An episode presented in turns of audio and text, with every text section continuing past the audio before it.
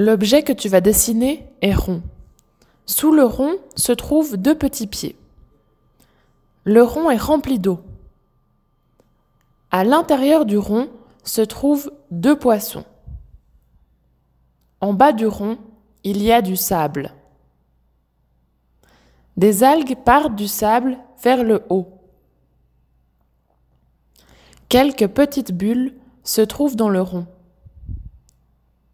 Maintenant que tu as fini de dessiner cet élément, tu vas pouvoir observer une image pour te permettre de comprendre de quoi il s'agissait.